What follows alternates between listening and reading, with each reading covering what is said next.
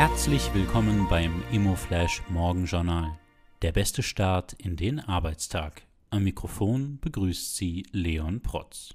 Die heutige Ausgabe widmet Ihnen Building Times, das Magazin für integrierte Planung, Gebäudetechnik und nachhaltiges Bauen.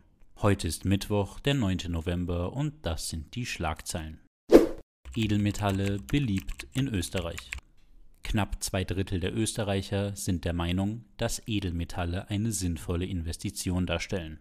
Damit sind Edelmetalle mit 61% Zustimmung beliebter als Immobilien, die nur 53% Zustimmung erzielen konnten. Constance Hotels gewinnen Award.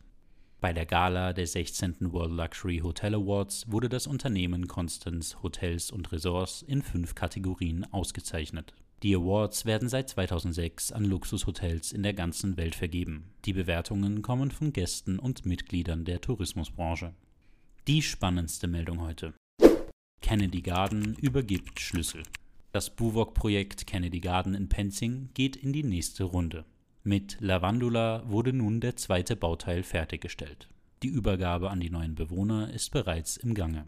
Der Bauteil bietet 114 frei finanzierte Mietwohnungen, die nun nach rund zwei Jahren Bauzeit bezogen werden können.